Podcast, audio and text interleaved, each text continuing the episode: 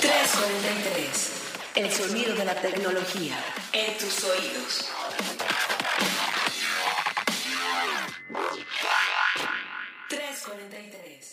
¿Qué tal queridos escuchas Bienvenidos a un episodio más de 343, el sonido de la tecnología hasta tus oídos. Mi nombre es Carlos Fernández de Lara, arroba Charlie y ya en Twitter, arroba chachacharlie en Instagram. Eh, espero ya me estén siguiendo por ahí porque les insisto una vez más, subo unas fotazas, de veras que hasta yo me sorprendo, no sé por qué no soy un influencer de viajes. Pero bueno, eh, como siempre y como cada semana tengo aquí el gusto y el honor de que me acompañe toda la familia Tecno para ahora sí guiquear duro. Eh, pero bueno, vamos a presentarnos una por una. escuchas una vez más un placer estar con ustedes. Mi nombre es Gabriela Chávez, editora de tecnología de Grupo Expansión. Me pasa lo mismo, Charlie. En Instagram luego es como, ay, ¿por qué no me dedico a hacer la competencia al Luisito Comunica? Pero bueno, este, me pueden encontrar, pues escuchas en Instagram como arroba gapsavilés y en Twitter como arroba gchavilés y por ahí podemos estar comentando, guiqueando todo lo de, lo de tecnología que publicamos en Expansión y lo que comentamos en este podcast.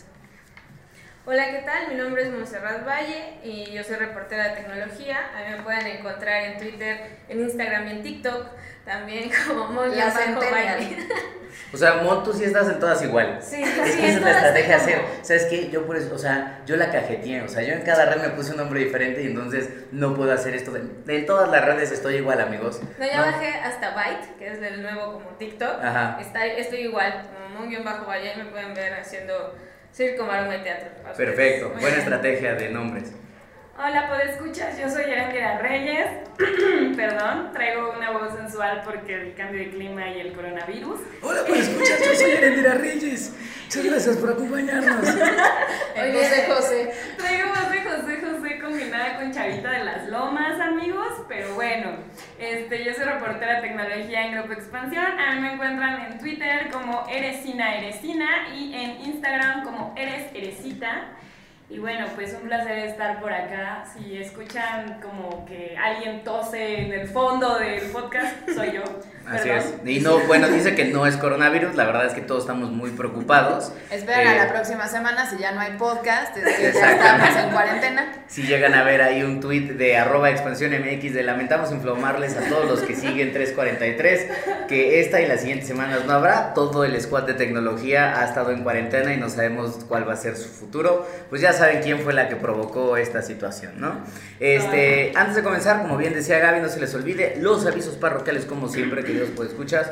Estamos leyendo todos sus comentarios y opiniones en nuestras redes sociales, pero también en el hashtag 343 podcast en las redes de expansión, arroba expansión MX, expansión en Facebook y pues evidentemente también en Instagram, expansión MX. Por ahí andamos compartiendo un poco del podcast, leyendo en caso de que nos dejen comentarios de ese lado y no se les olvide seguir toda la cobertura que hacen día a día eh, Chaps, Eren y Mont en, la, en expansión.mx, diagonal tecnología. La verdad es que no es por nada, no es porque estemos nosotros en este podcast, pero chula, rechula esa, esa mirada diaria que le hacen a la industria de las tecnologías de la información. Dicho eso, hubo un montón de notas esta semana, ¿no? Un montón de notas. Empezando por el coronavirus, pero metido con tecnología. Así es. Yo les traigo dos de las notas que más destacaron esta semana y bueno, la primera tiene que ver con una iniciativa en donde los usuarios eh, decidieron utilizar Google Maps como una ventana para informar qué es lo que está sucediendo con, con, el virus, cómo se está propagando, en qué lugares está confirmado, en qué lugares están investigando posibles casos. Y bueno, la mm, iniciativa como tal no es, no es nueva, en realidad ya la habíamos visto cuando sucedió el temblor de 2017, el 19 de septiembre, que igual utilizaron la plataforma de Google Maps para justo verificar eh, dónde había un derrumbe, dónde había un centro de acopio, la forma como se estaba moviendo, vamos, la Ciudad de México y otros estados incluso. Y bueno, estábamos sirviendo un poco esta plataforma para que los usuarios se pudieran informar minuto a minuto qué era lo que estaba sucediendo. Y además de esta plataforma en Google Maps, está otra aplicación que fue, es una aplicación que se llama como tal, app coronavirus. Bien creativos. Bien creativos que se pusieron. Y bueno, esta aplicación fue desarrollada por dos franceses que están basados en Taipei que estaban muy preocupados porque decían, ok, estamos viendo muchas noticias aquí en Taiwán sobre el coronavirus y la propagación y demás, pero muchas de las noticias como que no daban bien los datos, no sabían cuántas personas estaban posiblemente infectadas, eh, no había tantas noticias de otros medios y no había tanto acceso. Entonces decidieron abrir una aplicación, la desarrollaron en más o menos 72 horas. ¿Para qué es? Básicamente para entrar, ver cómo se está desarrollando el virus, eh, dónde están confirmados los casos, dónde hay posibles casos, eh, quiénes están informando sobre los casos y todo esto lo hacen a través de tres redes de información. Una que es gobierno, todo lo que el gobierno esté diciendo lo van poniendo y lo van verificando. Los gobiernos de todos los países. Los gobiernos de todos los países. Son fuentes oficiales. Exactamente. Y además noticias, obviamente, de medios eh, que tengan prestigio y que estén en distintos idiomas. O sea, configuraron, vamos, la aplicación para que puedan eh, tanto las noticias que están desarrolladas en español, como inglés, como chino, como coreano, etcétera, puedan recopilar esa información y además de fuentes que estén cerca como de algún caso. Eh, y está funcionando, vamos, esta aplicación como un fact-checking para saber eh, qué información realmente es verdadera y qué información no, no lo es tanto. Disponible para iOS y Android. Así es, o para computadora, okay. como tal. Y no tiene costo en ninguna de las dos plataformas. No tiene ningún costo, es completamente gratuita, no tiene tampoco anuncios, o sea, básicamente la finalidad de la aplicación es informar de forma verificada qué es lo que está sucediendo con el coronavirus. Y pues está súper bueno, o sea, realmente las, las apps y plataformas que, que, ayudaron más, me acuerdo cuando fue el sismo aquí hace, ¿qué fue? Hace dos años, en 2017, un poquito más, este, sí nos salvaban muchísimo, o sea, tanto en cosas de acopio como para saber como por dónde, por dónde iba la información. O incluso tratar de mitigar la desinformación, porque una de las cosas que tienen mucho las redes sociales en caso y plataformas digitales en momentos de crisis, crisis humanitaria, global, pues es que se prestan muchísimo a las, a las noticias falsas o al escándalo.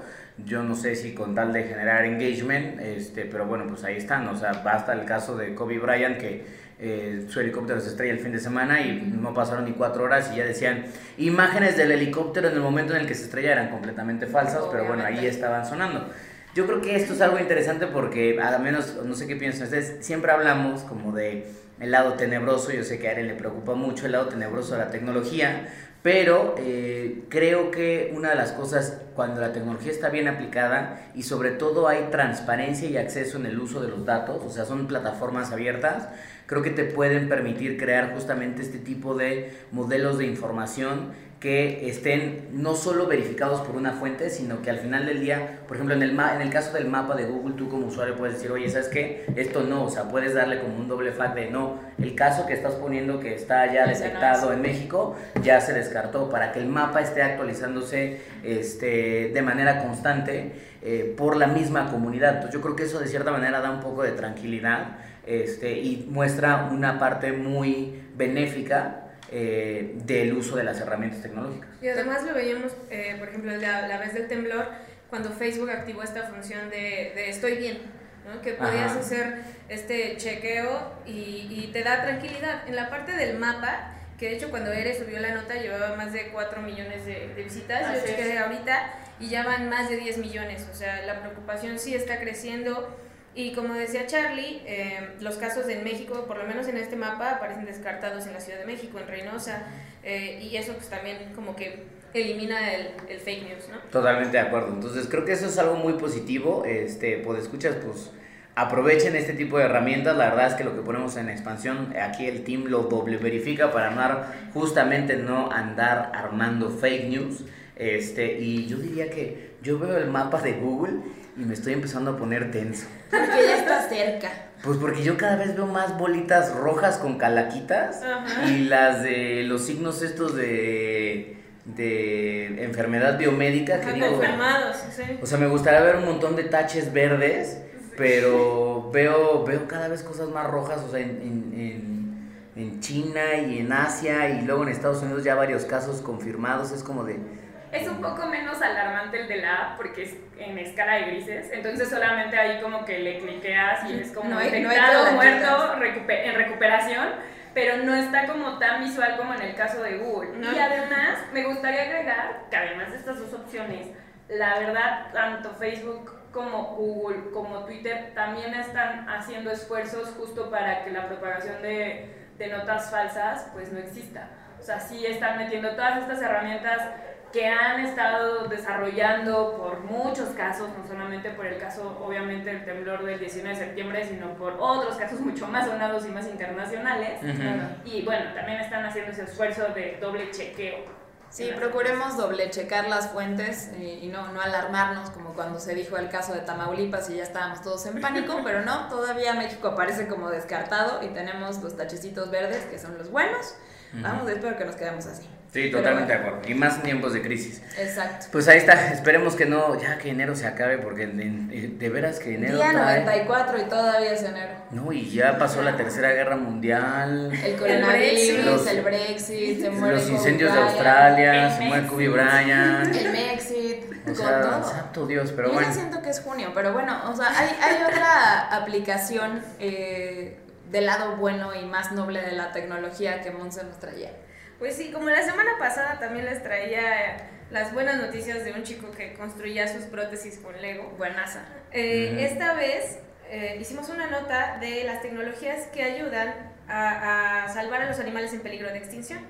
Y son tres casos diferentes. Uno es, por ejemplo, en Tanzania, en donde a los elefantes les ponen un collar GPS para saber que no están siendo objeto de caza furtiva.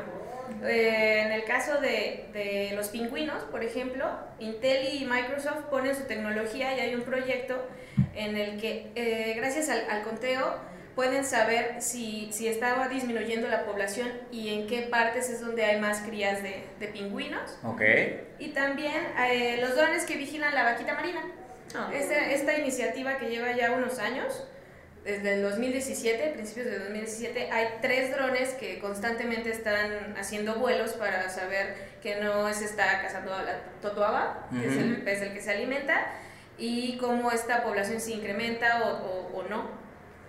Pues la verdad es que una vez más, creo, o sea, eso es muy positivo. Eh, me imagino que en el caso de los pingüinos lo que están utilizando es algún algoritmo de cómputo visual para estar Sí. viendo como obviamente las, las familias de pingüino, estar detectando, que además eso es sorprendente, o sea, eh, yo creo que el avance, yo recuerdo que hace, cuando empezamos a hablar, no sé si Chávez recordabas cuando hicimos la portada de Machine Learning, Ajá. apenas empezaban los algoritmos de cómputo visual y les costaba un montón de trabajo este, diferenciar eh, entre animales, o sea, entre especies Sí. de animales, ¿no? Eh, y hoy en día no solo tienen la capacidad de diferenciar entre, entre en- digamos, entre especies o más bien entre razas, por así decirlo, características de una misma especie, eh, lo cual es sorprendente, o sea, el hecho de que el algoritmo pueda determinar si se trata de un pingüino joven o un pingüino ya un poco más maduro, si está disminuyendo el número tal vez de hembras dentro de la comunidad, o sea, yo creo que, y eso estamos hablando de la portada de Machine Learning, no tiene cinco años ni que la hicimos. No, yo creo que tiene como tres. Probablemente, y el avance que está mostrando justamente los algoritmos de cómputo visual me parece que son, o sea, es, es exacerbado, o sea, no, no me puedo imaginar lo bueno que se están haciendo las máquinas para interpretar humanos, objetos este, o animales. Yo me acuerdo que en ese entonces Google era la compañía que estaba muchísimo más avanzada en cómputo visual y, en sus algoritmos, que eran proyectos incluso como medio secretillos y así. Y tú tuviste chance de platicar con gente de Google y nos sorprendía ver en betas de foto, de Google Fotos y de, de esos algoritmos que te distinguía, por ejemplo, una bicicleta, de un perro, de un humano. Y era como, wow, ya puede hacer esta distinción entre especies. Y- pero ahora ya si abres Google Fotos te saca las fotos del perro raza tal Sí, y claro, de la bici de color tal. O sea, ya es, es muy es muy muy acertado. Y otra cosa que me, que me llama la atención es que, por ejemplo, esta parte de los pingüinos, si no estoy mal, Mon, es eh, desarrollado en conjunto con Microsoft. Sí, Y ahora, o sea, eso también pone un poco la competencia de cómo se están, están avanzando las tecnológicas en este tipo de reconocimiento, que ya no, ya no nada más es Google, ya también está Microsoft, Intel, y ya hay otras que se están peleando un poco quién va más avanzado en esto. Y no vayamos tan lejos, lo tenemos esta tecnología un poco más básica en los celulares, ¿no? Cuando vas a tomarle un edificio y ya te dice paisaje, ¿no? Ajá, exacto. O sea, eso a mí me sorprende. Y ya te, te hace fotógrafo profesional. Ajá. Sí, pues casi, casi, bueno. ¿eh? puede ser. O sea, te mismo te recomienda, hoy los celulares te pueden recomendar de, oye, hijo, endereza la toma, ¿no? O sea, también no te pases. Este, pero yo creo que eso es algo muy positivo. O sea, ojalá que siga sucediendo este tipo de iniciativas. eh, porque le debemos, le debemos a la, a la madre tierra, le debemos muchas cosas. Yo insisto que el coronavirus es una especie de mensaje de, ah, no están entendiendo las inundaciones, no están entendiendo los, Los incendios, incendios. no están entendiendo los, los terremotos, pues ahí les va una cepa de algún virus que no vayan a poder ustedes aguantar. Eh, digo, no lo sé, esto es un- una completa invención mía, pero al final de cuentas pienso que eh, si vamos a utilizar la tecnología, pues qué mejor para resguardar especies que de cierta manera son indefensas. El caso de los elefantes, ¿sabes a qué me suena? ¿Te acuerdas cuando hicimos el reportaje de Internet of Things hace un Ah, par de años? las vacas de las vacas conectadas. Sí. Una de la, la gente nos decía, Es correcto, pues escuchas, vacas con GPS y sensores para saber cuándo, eh, qué comen, cómo, cómo Si están enfermas si o no están enfermas. Y, y en ese entonces nos decían, pero ¿cómo que vacas conectadas? Y pues sí, vacas conectadas, o sea, vacas conectadas a internet. La verdad es que sonaba una locura, pero yo creo que son cosas, y qué bueno que estaba incluso, por ejemplo, lo de la vaquita marina está pasando en México. Son proyectos que dices, no, es que esos proyectos son para países obviamente en desarrollo, gente con mucho dinero. Creo que una vez más se muestra que el abaratamiento tecnológico puede permitir eh, la aplicación de estas tecnologías de manera más masiva. Sí, en cuanto bajó el precio de los sensores, creo que es cuando empiezas a, a ver esta aplicación de manera masiva y no nada más las vacas en Ámsterdam o en algún lugar en, en Europa o cosas así, sino que ya las puedes traer para acá para, para incentivar sectores, por ejemplo, como el campo o la agricultura o no sé, ¿no? O sea, incluso este tipo de cosas con especies, pero me parece la parte más noble de la tecnología y todo lo que cubrimos. Pero fue semana de reportes. Uf, Oh y ahora sí, a lo Uf, que estuvo llena. Es, ¿Con quién quieren empezar? ¿Con quién? Porque nada más para que los podescuchas más o menos entiendan, reportes financieros, los que presentan las empresas tecnológicas que cotizan en bolsa y esta semana pues presentaron las tecnológicas más importantes, salvo Alphabet, diría, ¿no? Así es. Sí, Porque fue Apple. Apple, Microsoft, Amazon, Facebook, Este, presentó también, digo por ahí incluso Tesla también había presentado, pero bueno, Netflix también. Netflix también presentó, este, entonces ahí están ya un bagaje muy, nada más con las que mencionamos al principio, y interesante, si bien es un tema como mucho de números de cuánto factura la empresa, cuánto le cuesta operar, cuáles son las utilidades y los dividendos que da a sus accionistas, los reportes financieros siempre es una cosa que es muy fascinante porque como periodista de negocios te puedes clavar a entender un poquito más el tras bambalinas de la empresa, de cómo le está yendo en ciertos negocios o de sus unidades de negocio, cuáles se ven las que pudieran ser sus pilares en los próximos años. De todos, ¿con Yo- quién se arranca? Yo diría que empecemos cronológicamente y sería con Apple, que fue como el primero, que además está bastante interesante. Venme dando la cronología porque la verdad yo ya no me acuerdo no, o sea, cuándo- para qué día fue Apple, después de Apple sería Microsoft, Facebook, eh, Amazon. Amazon, eh, Bueno, Tesla. Netflix, ¿no? Netflix, Netflix. fue antes, Netflix pero fue antes, sí, cierto. podemos empezar. Bueno, a ver, ¿qué Apple, decías? ¿qué le pasó a Eren? A ver, ¿qué le pasó a Apple? ¿Cómo le fue? Apple le fue muy bien, muy bien y sorprendentemente creo que a todos, a todos nos sorprendió. Esperábamos buenos números de la parte de servicios, buenos números de la parte de wearables eh, y buenos números de iPhone, pero creo que no esperaban ni siquiera los analistas estos números de iPhone otra vez. Pero bueno, iPhone hasta lo pusimos así, que vuelve a ser mina de oro de Apple. Eh, finalmente, eh, durante toda esta venta navideña y esta venta donde, donde varios eh, decidieron comprar y confiar otra vez en, en- en Apple y en comprar un iPhone, Como pues Monse. le dio bastante ganancias más allá de las que de las que se esperaban y mayor crecimiento del que se esperaba y del que se había visto en, en el último año por lo menos donde vamos este este segmento de la empresa estaba presentando bajas en lugar de, de crecimiento entonces sí se esperaba números positivos pero no se esperaban estos números positivos como tal Eh, al final terminó teniendo ingresos de 91.800 millones de dólares la empresa. Uf, es que nada más, o sea, nada más rápido, o sea, Dimensionen. dimensionen lo que acaba, ¿qué la es cifra que acaba de decir Eren, 91.800 millones de dólares por escuchas en un trimestre. En un trimestre. En un trimestre, o sea, Apple factura, yo creo que más en un trimestre de lo que en tal vez probablemente 90 de las Fortune o, o incluso 500. 300 de las Fortune 500 empresas facturan en un año. O sea, es impresionante la cantidad de dinero que mueve eh, la manzanita con sus productos. Así es. Pero de esos 91, Ujú. 49 millones fueron de puros iPhone. 49 mil millones Ah, fueron. 49 Y eso es lo 700. sorprendente. Que, la, que el, el- el flagship, el- la, joya de la corona, volviera a, a ponerse en el pedestal del primer lugar como lo más vendido o lo que más le representa negocio, cuando la compañía, perdón, ahí yo me voy a poner aquí a, a criticar un poco, pero cuando la compañía tiene una estrategia también de, de tornarse en una firma más de servicios, que tampoco está nada despreciable lo que generaron sus servicios, eh, que fueron 12.900 millones de dólares. Entonces, no sé, a mí, en lo personal, creo que tiene un reto en mantener eh, estas cifras para los teléfonos. No es como que vayan a dejar de ser su, su cash cow, pero eh, a la larga ya no es el único smartphone que, que realmente tiene esas características. Entonces, yo esperaría que servicio se volviera un, un- un- vaya, un punto de negocio más rentable en los próximos trimestres. No sé si puedan mantener Yo esas cifras para sí, los teléfonos. porque además, o sea, de hecho creo que me pareció bastante interesante justo la parte de la venta, porque dices, ok, es finalmente ese usuario cautivo que tal vez ibas a perder y terminaste recuperando con este nuevo iPhone. ¿Y quién te va a comprar esos servicios? Pues ese usuario cautivo. Entonces yo creo que en este trimestre no fue, fue lo que esperaban en términos de ganancias en servicios, era lo que se esperaba. Ujú. Pero yo creo que para los próximos trimestres se va a poner bastante interesante esta vertical.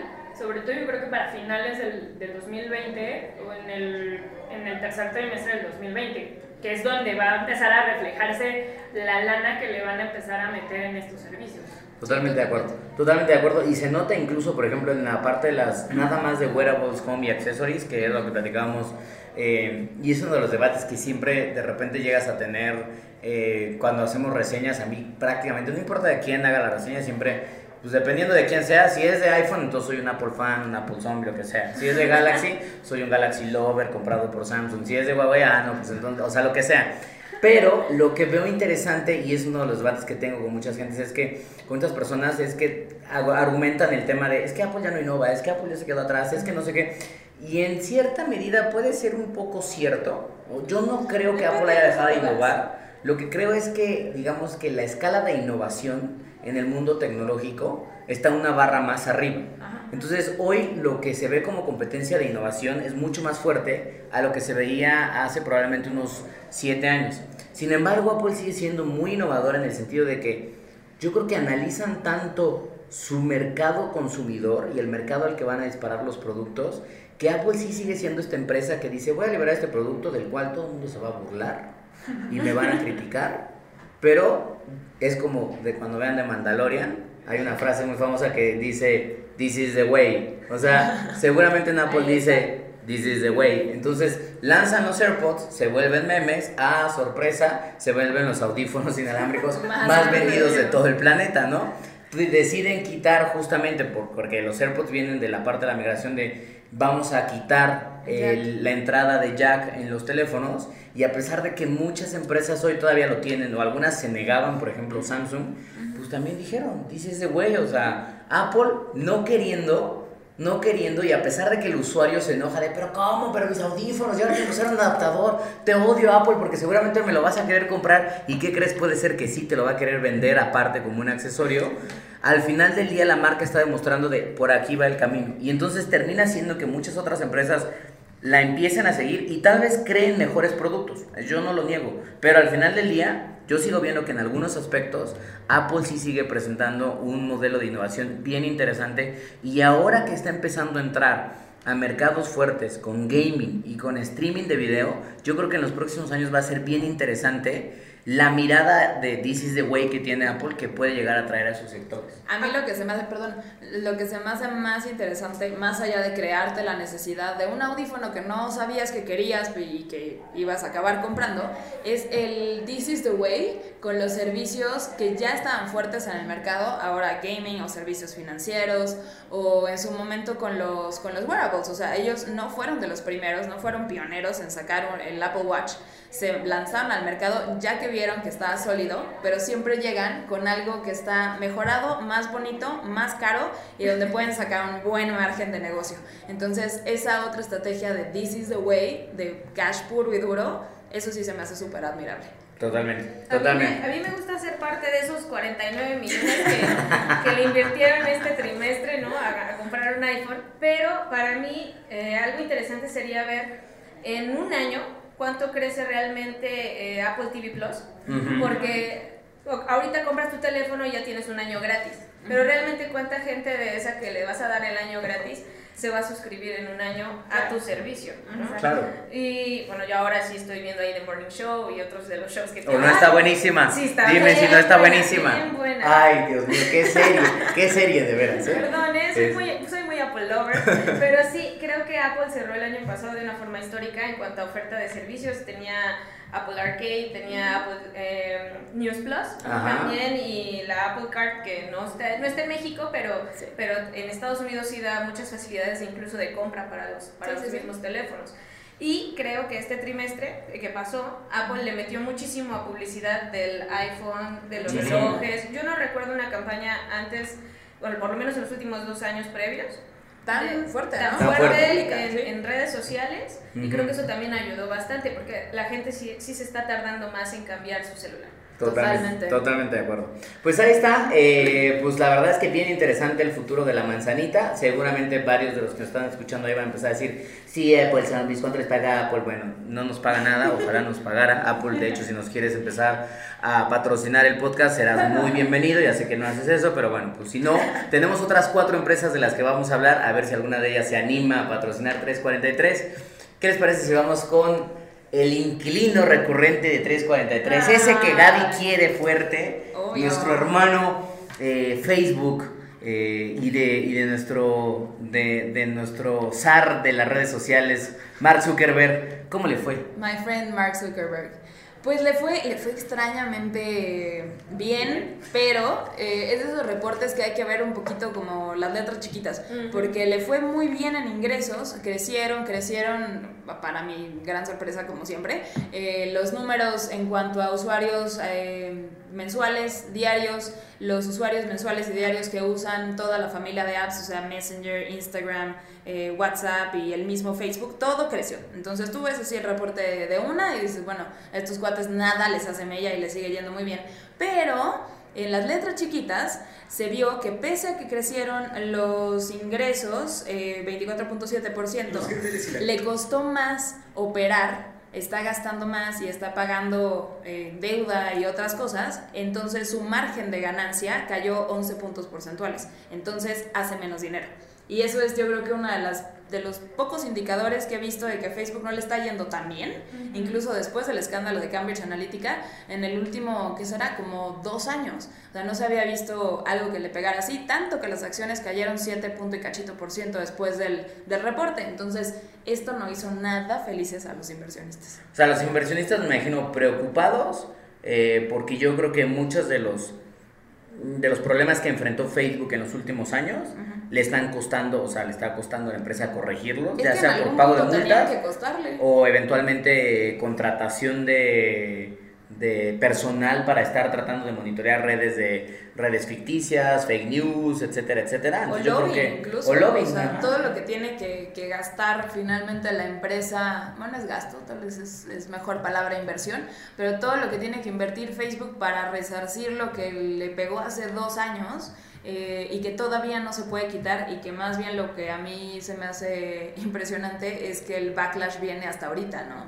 Realmente en su margen. Y es que en realidad sí son gastos, o sea, el gasto de operación, o sea, finalmente se incrementa pues casi 17 mil millones, o sea que es un montón de lana, amigos.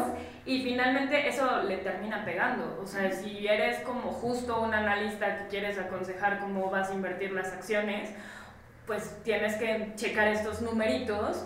Que sí, ¿no? Te dicen, tienes más ganancias, tienes más usuarios, sigues manteniendo fidelidad dentro de los usuarios, sigues vendiendo, pero estás gastando también más para poder mantenerte. Es un poco como te estás haciendo tan famoso que necesitas gastar más para poder seguir siendo famoso y cuidarte de ser tan famoso. Ahora, yo les quiero poner sobre la mesa un tema a ver qué opinan las tres. Em, porque Chad lo decía, a ver, ya son creo que 2.200 millones de personas las que al mes, con sus redes, llegan a alguna propiedad de Facebook. 2.200 millones de personas pues es evidentemente, yo creo que más del 30% de la población eh, global. Exacto, esa es este, la, la, cifra diaria. Diaria. El 2.800 millones de personas mensual. O sea, casi 3.000 millones de personas al mes utilizan de alguna u otra manera Instagram, Facebook Messenger, Facebook o WhatsApp. Ajá, sí, las cuatro. La familia de apps, como dice mi Mark. Exactamente. Ahora, durante la llamada, Zuckerberg dijo algo que fue una cosa que llamó mucho la atención y que decía es haciendo, refraseando, de, eh, Zuckerberg decía, la década pasada, o sea, los primer, la, casi casi los primeros 10 años de Facebook, ya tiene más de 10, pero bueno, este, nos enfocamos en ser eh, queridos, o sea, en agradarle a la gente. No comunicábamos mucho nuestros mensajes ni nuestra misión, porque nos daba un poco de miedo ofender a quienes eventualmente son nuestros usuarios o a la gente que veía Facebook, porque lo que buscaba Facebook era ser una empresa amada. Y remata que hacia la siguiente década, o sea, del, 20 al, del 2020 al, al 2030, la misión de Facebook ya no va a ser ser una empresa eh, que sea, pues obviamente amada, sino que sea comprendida. Incluso si esa comprensión implica que tomen decisiones que no a muchas personas les gusten, me imagino tal vez inversionistas, pero siempre y cuando la gente le quede claro de hacia dónde va yendo Facebook. Mi pregunta aquí es, para ustedes, ¿qué significa eso? Híjole. Híjole, me recordó el video ese de necesito amor, comprensión y ternura, que se hizo hace mil años. es justo eso, es como, es todo lo que necesito, señores inversionistas y usuarios. Ay, no sé. Puede que sí, lo siguen haciendo muy bien en cuanto a ventas y en Instagram sobre todo creo que es una gran mina.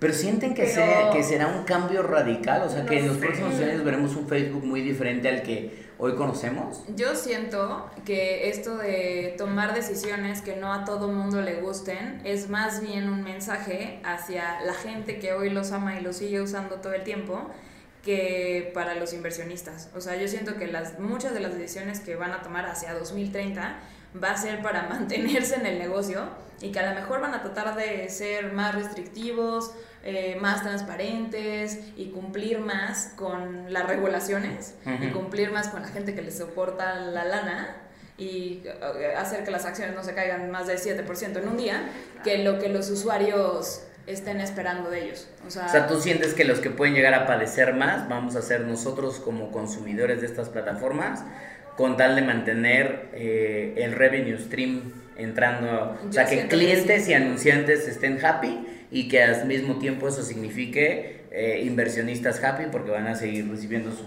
Yo siento que sí, yo siento que va, que va más por ahí, porque incluso a, a los usuarios, si les haces más restrictiva la plataforma o les pones que den más clics para que tu privacidad esté mejor o te recuerdan que tienes que poner una doble, una doble contraseña o te van poniendo como trabas, en, entre comillas, en el servicio, no los vas a dejar de usar pero de una a lo mejor no te van a gustar tener, tener otras, otras fricciones en la, en la experiencia en cualquiera de sus plataformas. Al final no se van a ir, pero el inversionista sí va a estar feliz. Mientras haya lana, eso va a funcionar. Yo también creo que, que, el que va a sufrir es el usuario al final.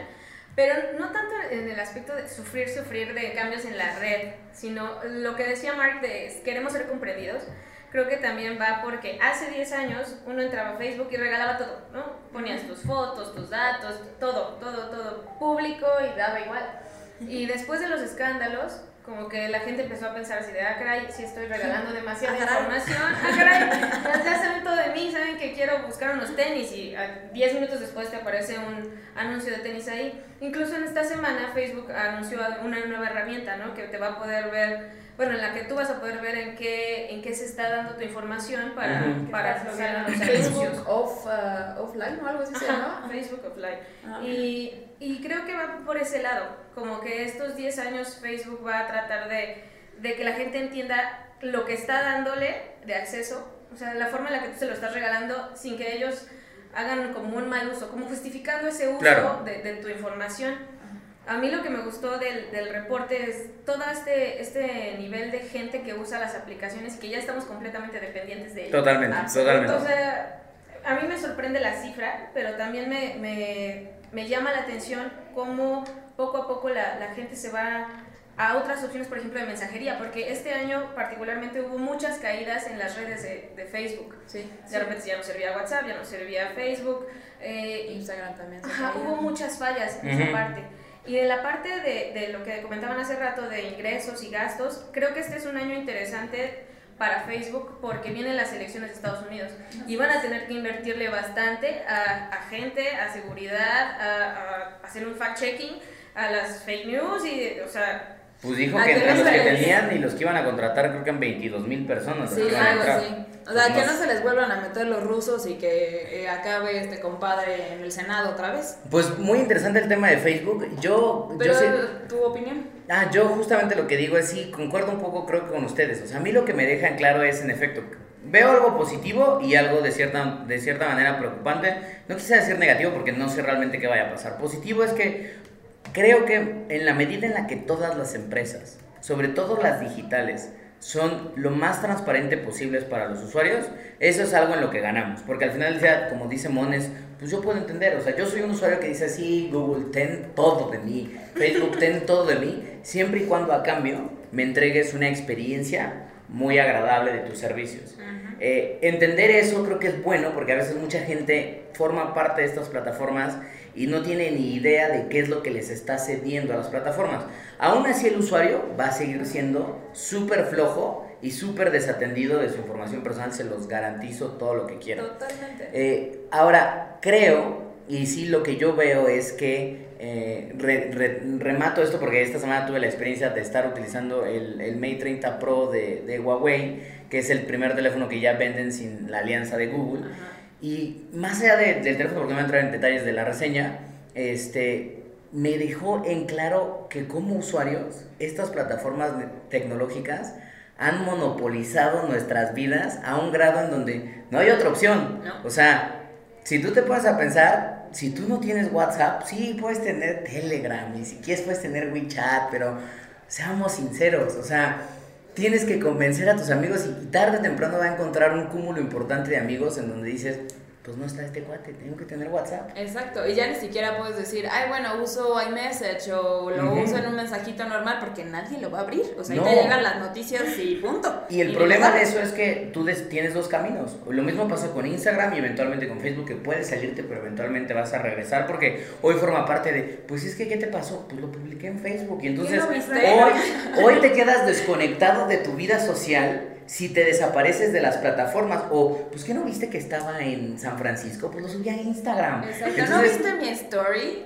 Hasta el meme te pierdes. O sea, no sigues a memelas, no estás en el chiste. Exacto. Exactamente. A mí me encanta el meme de cuando se cae Facebook y todo el mundo se va a Twitter así de bienvenidos a Twitter. O sea. Y es eso, o sea, es una dependencia de estas plataformas digitales que yo creo que rara vez como usuarios nos detenemos a pensar porque las vemos siempre ahí y ya las consideramos como parte de nuestro día a día, al grado de que como dice Mon, los días que no las tenemos nos queda muy en claro de no están funcionando. Y además, cuando se cae Facebook o van a Instagram, no es que se hayan caído durante una semana, o sea, Ah, no, se caen por un par de horas Espérame. y la crisis se levanta, o sea, es como dijo, pues es como, o sea, yo creo que hacemos más argüende de que se cayó Instagram, Facebook, WhatsApp o cualquier otra red digital de si se cayó, no sé, el sistema de banco para sacar nuestra lana de un cajero. Bueno, eso depende si es quincena o no. Ah, bueno, sí, pero- ahí sí es, es diferente. Pero incluso a nivel hasta laboral impacta. O sea, yo una de los. Claro. O sea, ubico muchos tweets justo cuando se ha caído WhatsApp o se ha caído Facebook, así de.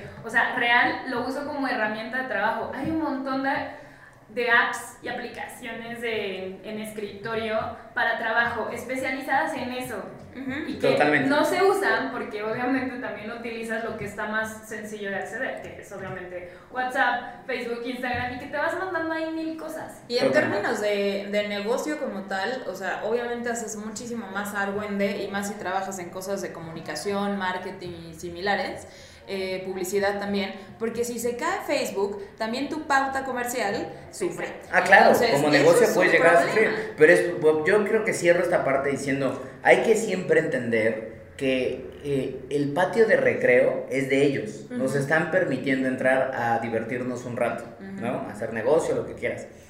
Pero si estos cuates deciden el día de mañana convertir el patio de recreo en un lugar para hacer yoga o para ponernos a meditar y tener zen o en lo que quieran en un centro comercial, pues es su decisión. Por más que queramos gritar y llorar, al final del día el patio de recreo es de ellos. Y creo que Facebook, con un poquito el mensaje de lo que decía, y es la parte que me da un poco de miedo, es decir, Zuckerberg está dispuesto a decir, si yo el día de mañana se acabó la foto del bebé o el video, se acabó, o sea, Exacto. decido que Facebook va para allá, pues nosotros vamos a tener que decir, ¿Y ahora? pues sí, bueno. This is the way, otra vez.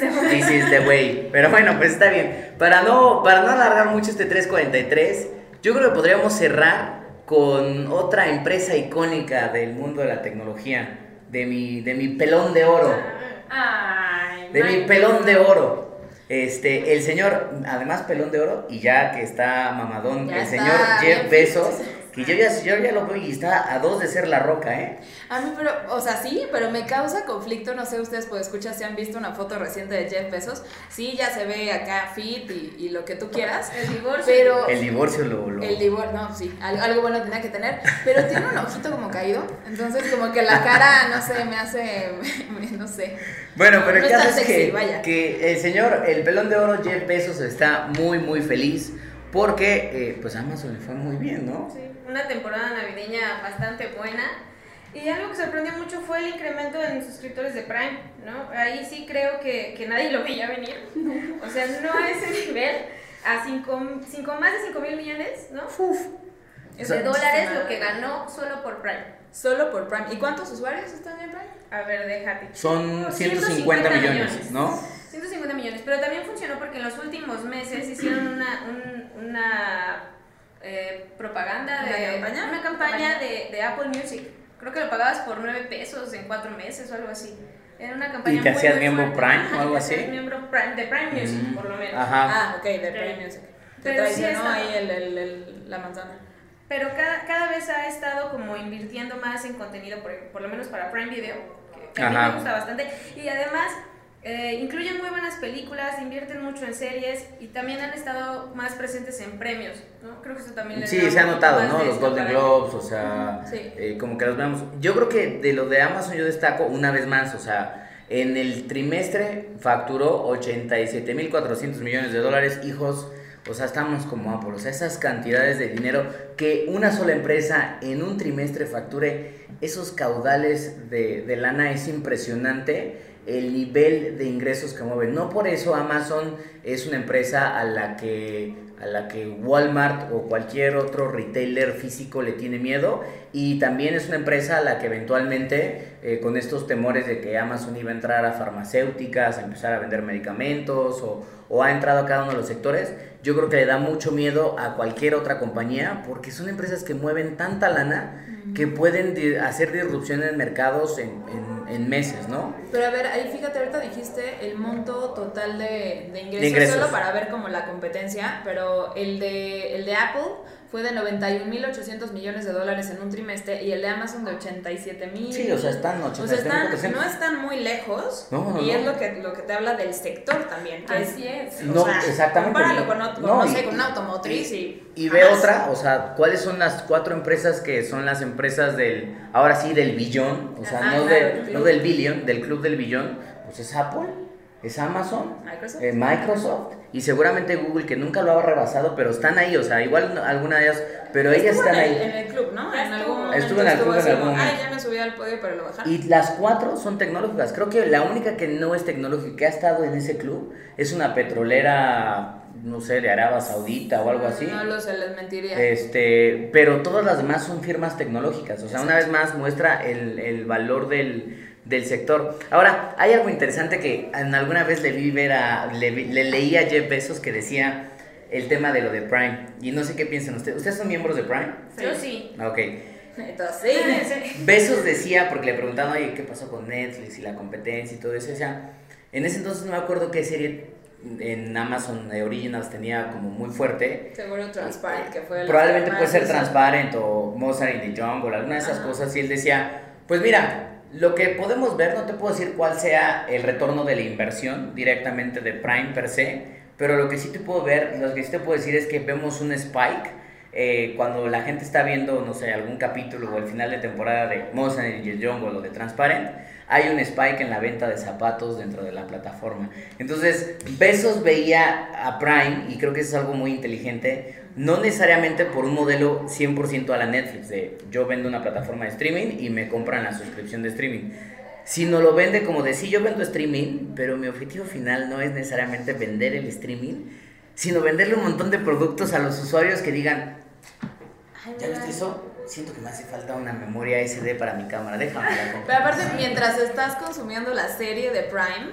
y obviamente tienes acceso a tu cuenta de Prime para que te llegue mañana lo que acabas de ver mientras estás ahí surfeando como segunda pantalla, eso es una estrategia muy inteligente, lo tienes cautivo en diferentes, en diferentes formas. Y digo, no sé qué tanto esté como siendo activo esto en el journey del consumidor, pero también que tengan lana en Whole Foods lo hace interesante que en algún momento digas, ah, estoy viendo la serie, pero me acabo de comprar unos zapatos, ay, mira, pide el súper también de una vez. No, y, y además listo. tocando esos otros negocios, justo donde no le fue tan bien a Amazon, que fue la parte de nube, donde siempre había sido como, es uno de sus grandes negocios y uno de los punteros, obviamente, más bien es el puntero del sector, Sí. le pegó, obviamente, eh, eh, Microsoft, y. Microsoft al contrario le fue muy bien en su reporte trimestral en este segmento.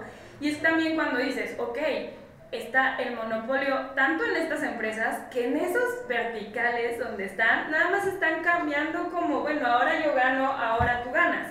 En este reporte trimestral solo creció 34% y solo generó 9 mil millones de dólares Amazon por Amazon Web Services. Solo eso.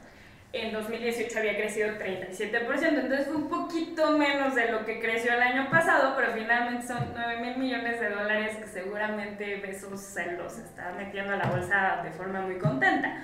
No tan contento y pues obviamente esto te habla también como de todas las noticias que también hemos estado siguiendo alrededor del tema de, de nube, alrededor del tema de contratos, ya lo hemos platicado con Jedi, Sí. y te das cuenta de cómo impacta a nivel del negocio eh, global que tienen las empresas.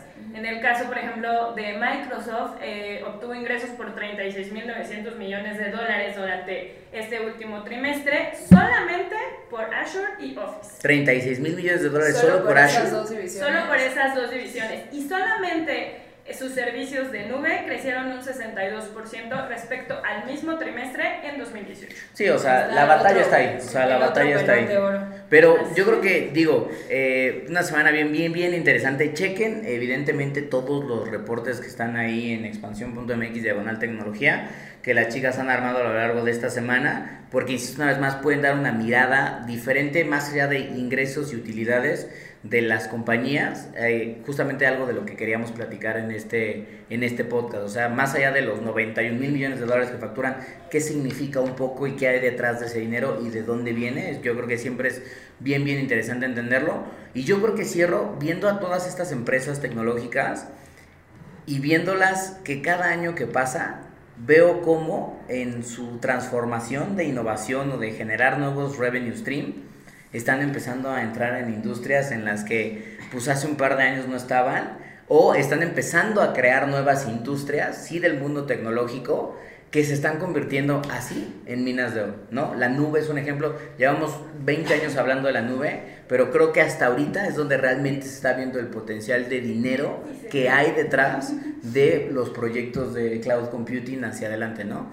Y pues todo lo que hemos platicado, streaming, nuevas generaciones de contenidos, porque ya son generadores de contenido, la parte de entrarle a mercados, o sea, creo que si hay unas empresas de las cuales, y por eso pasa esto que platicábamos hace rato, la monopolización, porque entran en tantos aspectos de nuestra vida que de repente dices, pues ya, ¿qué pasó? Pues ya todo, soy Ya todo Amazon, son- son tres hasta mi cepillo de dientes es de Amazon, ¿ya qué puedo hacer? Pero mira cómo me analiza cuando me, me, me tallo los molares que me quedan perfectos. Exacto, y creo que eh, yo me quedaría dentro de todo este cambio de las, de las eh, tecnológicas, hacia dónde se van inclinando los números, los negocios, quién sé de qué, eh, si es en la nube, si es en el, el streaming o en el comercio electrónico. Lo que más me hace interesante y más comenzando, comenzando década de este, de este enero larguísimo, pero viendo un poco los, los años que, que siguen, creo que va a estar muy, muy interesante cuál de todas estas compañías, que dudo que haya una nueva, la verdad, de este tamaño, este, se puede reinventar más rápido y quién puede mantener la rentabilidad que tienen ahora. O sea, mantener este, esta, este flujo de ingresos, seguir, seguir siendo amados o comprendidos por, por ustedes, por escuchas y por nosotros. eh, creo que eso es lo difícil, o sea, que se sigan reinventando. Y no me acuerdo dónde, de dónde tú habías sacado esa frase alguna vez, Carlos, pero la, la reinvención de una compañía es lo que las hace mantenerse en el sector tecnológico, Totalmente. como ningún otro. Totalmente. Sí, Satya la decía, ¿no? Que es una es el sector en donde obliga, yo creo que en todos los sectores te tienes que estar reinventando, pero el de tecnología se transforma tan rápido que si te duermes, Nokia, si te duermes, BlackBerry, o sea, empresas que están en la cúspide y que en un par de años desaparecen por completo del escenario. Entonces, la verdad es que, que bien interesante y yo creo que una enorme presión, ¿no? O sea. Que, los inversionistas cada trimestre estén viendo que Apple otra vez vuelva a facturar 91 mil millones de dólares. Es que yo me pongo a pensar, y si factura 40 mil millones, pues aún así es un montón de dinero, o sea... Sí, pero, Pero no sea, pero esa- Pero el Exacto. inversionista quiere 91 mil porque ya venía ya acostumbrado no de eso. quiere 92 mil porque Ajá, quiere ya no crecer queremos siempre un 90. Nos poquito. tienen malcriados a los. Ay, por Dios, este, este mundo, este mundo capitalista en el que vivimos. Pero bueno, Mon, Eren, ¿algo más que quieran agregar? Yo creo que un poco nada más retomar tantitito eh, Netflix. Porque obviamente también está dentro de la carrera del streaming, está justo con, muy ligado con lo que va a suceder con Apple, muy ligado con lo que va a suceder con Prime. Vamos a ver qué tanto le, este, qué tanto le va a pesar en la parte de Disney Plus. Viene Ujú. también su reporte trimestral de Disney Plus la próxima semana, entonces vamos a retomarlo yo creo que para la próxima semana, tantitito. Pues atentos, y atentos sobre todo cuando Disney Plus llegue acá A México, a Eso México, va a estar ¿no? buenísimo. Disney, si estás escuchando la exclusiva para expansión, por favor. También Por puede ser patrocinador. Bien, cualquiera de los que hemos mencionado en esta ocasión, hasta Rimbros. Si alguien de Rimbros nos está escuchando y quiere ser patrocinador de 343 Podcast, se lo agradeceríamos mucho. Lo haremos Este, en video para que se vean las Lo playeras. podríamos hacer en video para que se vean esas playeras de Rimbros. No calzoncillos, pero sí las playeras. La playera nada más. Mon, ¿algo más? Pues nada, que por favor lean ahí Expansión Diagonal Tecnología. Tenemos información muy muy buena. Esta semana salieron bastantes notitas de las que nos hubiera gustado hablar, pero bueno, ahí está un, un resumen hecho de, de cómo le fue a las tecnológicas más importantes en, eh, a finales del año pasado y ya, eso sería todo. Pues ahí está. No se les olvide, queridos pues escuchas, gracias por acompañarnos hasta este momento en el podcast, por acompañarnos como cada semana. Y de nuevo, recordándoles, como bien decía ya Mon, atentos a toda la cobertura que hace Gabs, Mon y Eren en el canal de tecnología de expansión, expansión.mx, diagonal tecnología, sus comentarios con el hashtag 343podcast. Y pues nos vamos. Nos vamos y nos escuchamos la próxima semana. ¡Feliz puente! Chao. Bye. Go 49. 343. El sonido de la tecnología en tus oídos.